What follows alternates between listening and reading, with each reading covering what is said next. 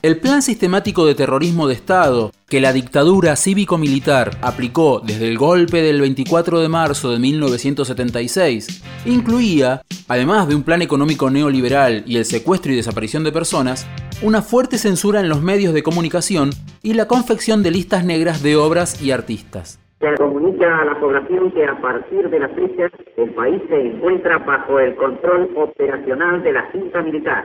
Se recomienda a todos los habitantes el estricto acatamiento a las disposiciones y directivas que emanen de autoridad militar, de seguridad o policial, así como extremar el cuidado en evitar acciones y actitudes individuales o de grupo que puedan exigir la intervención drástica del personal en operaciones.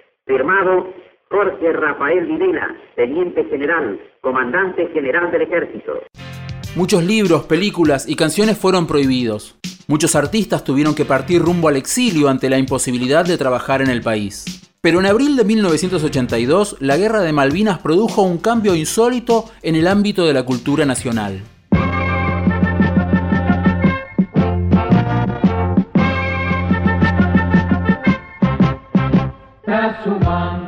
Transmite LRA1 Radio Nacional Buenos Aires, Argentina y LS82 Canal 7 Argentina Televisora Color directamente desde Casa de Gobierno. Comunicado de la Junta Militar. La Junta Militar como órgano supremo del Estado comunica al pueblo de la nación argentina que hoy la República, por intermedio de sus Fuerzas Armadas, mediante la concreción exitosa de una operación conjunta, ha recuperado las Islas Malvinas, Georgias y Sandwich del Sur para el patrimonio nacional.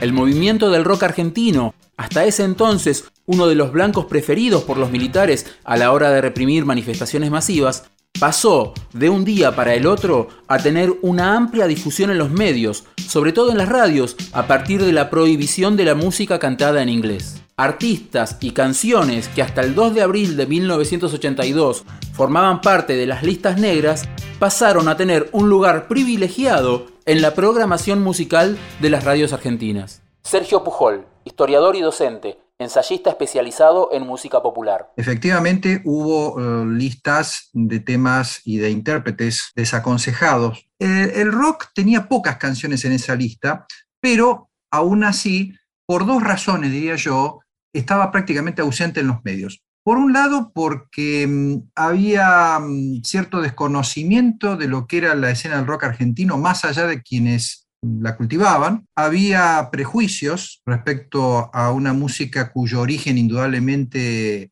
era anglosajón o afroanglosajón, y muchos creían, incluso muchos cultores de la, de la así llamada buena música, que esto era una especie de réplica eh, un tanto bastarda de lo que eh, originalmente había nacido en, los Estados Unidos y en Inglaterra. Esa música mm, menor, ínfima, berreta incluso, o mersa, como se lo llamaban en los 70 y 80, de pronto pasa a ser una música que debe ser difundida, con lo cual se levantan mm, rápidamente, de un modo muy sorprendente, todas las restricciones. Bueno, la idea detrás de esto es que había que mm, llenar eh, el éter, como se decía en esos años, de mm, música que resultara atractiva a los jóvenes, que interpelara a los jóvenes, producida por jóvenes, porque eran jóvenes quienes estaban en el frente de batalla prestos para luchar contra los ingleses, y al mismo tiempo esa música debía, por supuesto, diferenciarse de la, música del enemigo, eh, es decir, el bloqueo cultural, el bloqueo en, el sentido de, la cancelación, me refiero. ¿no? Pero en ese momento había que cancelar la cultura inglesa porque la Argentina estaba en guerra con, con Inglaterra. La FM era toda una novedad. Radio del Plata había comenzado a transmitir en su señal de frecuencia modulada pocas semanas antes del desembarco. El programa estrella era 9 pm, conducido por Lalo Mir y Elizabeth Bernassi. Hola, bienvenidos al control. 9 pm. Interdisc presenta a Raúl Totocho.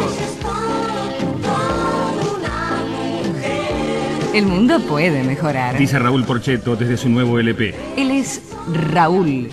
Porcheto. Tenía que ser de Interdisc. Totocho. Presentación. Momentito con Jams. 7 y 8 de diciembre, Teatro Coliseo. Localidades en venta. Chan chan. Ahora sí. Del Plata. Del Plata. Del Plata. Música siempre. Salvo en las radios dedicadas al tango y al folclore, por esos días era raro escuchar música en castellano. Cuando se decreta la prohibición de la música en inglés, los musicalizadores tuvieron que buscar en los lugares más recónditos de sus discotecas para rescatar del olvido y de las prohibiciones canciones cantadas en nuestro idioma. Claro, el problema es que no había eh, en, primera instancia suficiente material como para llenar todas las emisoras, salvo que se repetían cosas, ¿no? Entonces esto le dio un impulso a la producción también. Y ese efecto se sintió después, porque la guerra, eh, bueno, como todos sabemos, duró muy poco. En resumidas cuentas, el rock aparece en los medios y pasa de ser una música medio alternativa o contracultural a convertirse en una música efectivamente popular, un género de música popular que tenía raíces populares, pero que si lo medimos en términos de difusión y de recepción no era demasiado popular tampoco. Esto generó que las compañías discográficas también se pusieran a fichar artistas del rock argentino para cumplir con esa demanda. Como consecuencia, un variado grupo de artistas emergentes tuvo la oportunidad de llegar al gran público de manera repentina. Pero volvamos a Malvinas. Para financiar su aventura bélica, los militares crearon, mediante el decreto número 759, el Fondo Patriótico Malvinas Argentinas, a través del cual se recibían donaciones, tanto de dinero en efectivo como de joyas y bienes, como sucedió durante el programa 24 horas por Malvinas, transmitido por ATC. El primer evento musical destinado al Fondo Patriótico estuvo a cargo de la cantante de boleros María Marta Serralima y el grupo vocal 5, quienes donaron sus cachets y la recaudación del show del 3 de mayo en Michelangelo. Al día siguiente, en el Luna Park, tuvo lugar el Encuentro Artístico Nacional por la Paz y la Soberanía de las Islas Malvinas, organizado por el Sindicato Argentino de Músicos, la Asociación Argentina de Actores, la Asociación Argentina de Intérpretes, Argentores, la Sociedad Argentina de Artistas Plásticos, Teatro Abierto y la Agrupación Defensa de la Cultura Nativa.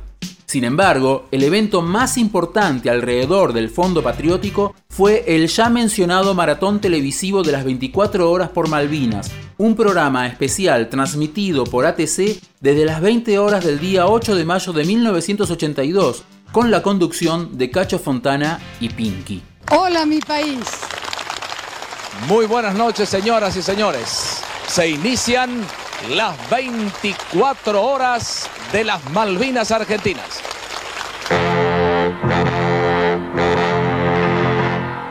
Vamos, argentinos, vamos a vencer. El futuro sigue su camino. Señoras, Fontana, ¿eh? gracias a vos y mucha suerte. Señoras y señores, iniciamos un episodio inédito en la historia de la televisión argentina, como inédito también es el momento que transcurre en la vida de todos los argentinos. 24 horas donde lo más importante, el récord, lo va a batir usted. Porque estas 24 horas de solidaridad con el Fondo Patriótico Malvinas Argentinas se puede demostrar de una sola manera, que es colaborando. Durante las 24 horas de transmisión, miles de personas, al igual que figuras de la cultura y el deporte como Mirta Legrand, Susana Jiménez, Jorge Porcel, Libertad Lamarque, Carlos Reutemann, Carlos Monzón y Diego Maradona, entre otros, pasaron por el estudio mayor de ATC.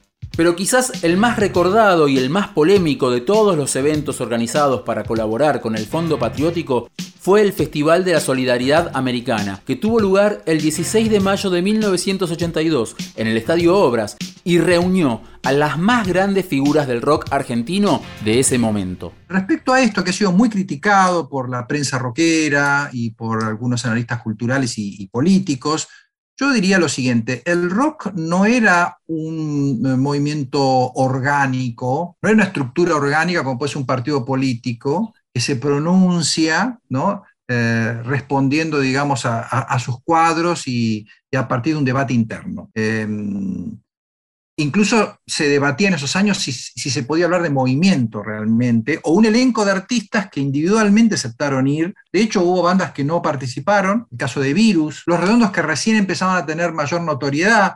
Indio Solari en su libro de memorias dice que ellos decidieron no asistir a, a ese festival, no participar. No estuvo presente la escena metálica, pero es verdad, es verdad que fue un elenco muy potente, digamos, ¿no? Ahí estaba Charlie García, Nito Mestre, León Gieco, estaba Raúl Porcheto, que en ese momento tenía eh, mucho éxito, y además su canción Algo de Paz corona eh, ese encuentro.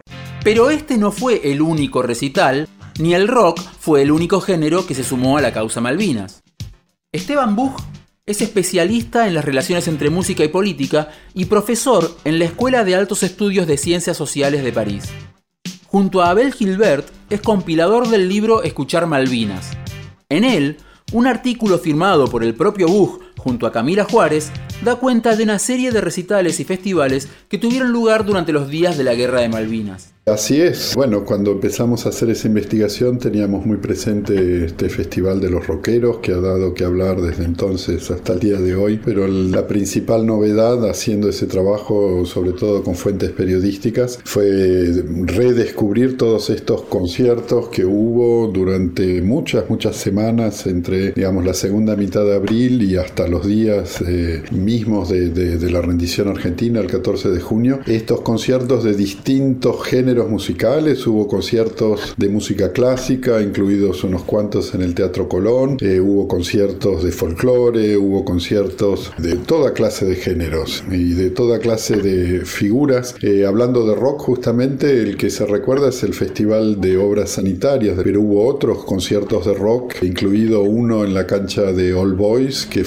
una convocatoria más orientada hacia la gente que escuchaba rock pesado y por lo tanto hacia un público más popular. Lo que hay es toda una paleta de actividades musicales y que es una de las cosas que nos interesa discutir en términos de por qué la gente estaba tan dispuesta a organizar esos conciertos, a asistir a esos conciertos, sabiendo que el destino de esos conciertos era este famoso fondo patriótico creado por el gobierno militar y que decía en su texto, en el decreto de creación, que los aportes de la gente no iban a ser específicamente para ayudar a los soldados, que es la idea que quedó. Uno de los hechos que marcan la diferencia entre el Festival de la Solidaridad Americana y el resto de los recitales fue la manera en la que se accedía al show. Los artistas participantes exigieron que las entradas no se cobraran, sino que se canjearan por alimentos no perecederos y ropa de abrigo para los soldados. Esa singularidad, esa, esa, distinción de decir nosotros no aceptamos dinero sino objetos que están específicamente destinados a los soldados, lo singularizó, digamos, a este concierto con respecto al resto y, confirmó la idea de que los rockeros y a través de ellos los jóvenes tenían que algo para decir que no era lo que estaban diciendo otras fuerzas, por ejemplo, este, más vinculadas a otros géneros musicales, en fin, como que había una singularidad de los jóvenes que se identificaban con el rock. Esto burlaba el espíritu del decreto creador del Fondo Patriótico, que decía explícitamente que lo recaudado sería destinado a financiar el esfuerzo bélico, y en ningún momento menciona a los soldados. Lo cual no impidió que el concierto fuera, de todos modos, una, una contribución al esfuerzo global de la dictadura. Este, y además, lo cual no, no, no, no, impide, porque aún tiene, lo que más este, uno recuerda es la idea de, de, la multitud, ¿no? de muchos públicos, se estima cerca de 80.000 personas según los datos de aquella época, y muchas estrellas del rock de aquel entonces. Se recuerda mucho menos primero que hubo una parte importante y además que creció en importancia con el tiempo del rock nacional que no participó en el concierto, como el Indio Solari, por ejemplo, o la gente de Los Vitales este, eh, y otros más, Federico Moura y el grupo, grupo Virus, ¿no? Y esa disidencia interna, por supuesto, en aquella época no apareció en ningún lado, y después aparece en algunos estudios y aparece como un recuerdo de que primero nadie estaba obligado a ir y segundo, que había gente que tenía una opinión completamente adversa a la idea no solo de participar en un concierto, sino de apoyar la, la guerra de la dictadura como tal. En los tres meses que duró el conflicto, el Fondo Patriótico logró recaudar la suma de 54 millones de dólares, de los cuales 24 fueron transferidos a los comandos en jefe de las tres armas y a la gobernación militar de Malvinas. Del resto del dinero nada se sabe. La ropa de abrigo donada fue incinerada y nunca llegó a las islas. Algunos de los alimentos no perecederos fueron encontrados a la venta en almacenes y kioscos en distintos puntos del país. Y eso tuvo un desenlace infeliz, en principio porque todo el dinero y las vituallas que se recaudaron no sabemos muy bien a dónde fueron. Hubo también un, alto grado de corrupción por parte de los militares. Lo mismo había pasado con la colecta que se hizo en televisión por Canal 7, conducida por, por Pinky y Cacho Fontana. Podemos ponerlos en, el mismo plano esos dos eventos. Y, y claro, planteó serias dudas a muchos integrantes del, del público rockero y a los propios artistas dudas que se hicieron patentes después del recital. Además de las consecuencias derivadas directamente de la guerra, como la ruptura de relaciones diplomáticas con el Reino Unido, restablecidas recién en 1990, la muerte de 650 soldados y el posterior suicidio de al menos 300 excombatientes, Malvinas fue también el principio del fin de la dictadura y tuvo un efecto inesperado en el rock argentino. Bueno, yo creo que la consecuencia principal sobre la música es la más conocida y es la legitimación, entre comillas, definitiva ¿no? del rock no por nada llamado nacional, y la idea misma de que el rock se llama nacional es una cosa que empieza antes, a comienzos de los 70 ya aparece la, la expresión, pero si uno mira de cerca cuándo se transforma en la manera habitual de hablar del rock, argentino es durante la dictadura también, se nacionaliza el rock. Este, este, bueno, esta cuestión es un fenómeno indiscutible y que por supuesto trasciende completamente la cuestión del, de la prohibición de la música en inglés, que no duró y que además este, eso no, no, no cambió básicamente el consumo, los gustos, en el sentido de que después de la guerra se siguió escuchando rock en inglés prácticamente como, como antes. ¿no? Sin embargo, sigue siendo un interrogante por qué la gran mayoría de los argentinos apoyaron de una u otra manera la guerra de Malvinas, sin tener en cuenta que la misma formaba parte de un plan de la dictadura. Buch explica este fenómeno a través del concepto de cultura de guerra. En ese momento se da una cohesión nacional, una aceptación entusiasta que algunos historiadores han explicado por la idea de que la guerra nos instala colectivamente en un lugar donde ciertas eh, dimensiones críticas desaparecen. Uno no puede más que adherir, uno está llevado por ese discurso y por la movilización de los otros y, y la idea misma de decir pero yo no estoy de acuerdo se vuelve casi imposible. ¿no? Bueno, esta idea de la cultura de guerra es una una idea que fue creada en, para pensar la Primera Guerra Mundial. Eh, en el caso argentino, bueno, hay muchísimas diferencias, empezando por el hecho de que la Guerra Mundial fue mundial y duró cuatro años y la Guerra de Malvinas fue dos meses, un poco más. La diferencia fundamental entre las dos situaciones es el hecho de que Francia en 1914 es una democracia y que Argentina en 1982 es una dictadura. Y eso entonces yo creo que tiende a agravar toda esta eh, cohesión vinculada a una situación de guerra con, bueno, la ausencia de debate interno y el miedo, ¿no? El miedo al disenso que eso instalaba. Y es por eso que yo creo que este, hay una relación que no es lineal, pero que es real, con un espíritu totalitario, incluso fascista en cierto modo. Ahora, diciendo esto, quiero aclarar enseguida, no decimos que el pueblo argentino se volvió fascista de un día para el otro. Nuestro análisis es más bien pensar que la dictadura logró legitimarse a sí misma gracias a una propaganda y a la manera en que tocó cuestiones históricas antiguas como la, legitimidad de la causa Malvinas a los ojos de, los argentinos, que la dictadura supo apretar en ese punto los botones correctos, digamos, para provocar una legitimación de la dictadura como tal que solo puede ser pensada en términos de un régimen totalitario. A 40 años de la guerra de Malvinas, todavía hay muchas preguntas sin responder. Este informe no tiene esas respuestas, pero da cuenta de algunos hechos que nos ayudan a entender qué pasó en el ámbito de la cultura local, más precisamente en el de la música, durante los tres meses que duró el conflicto.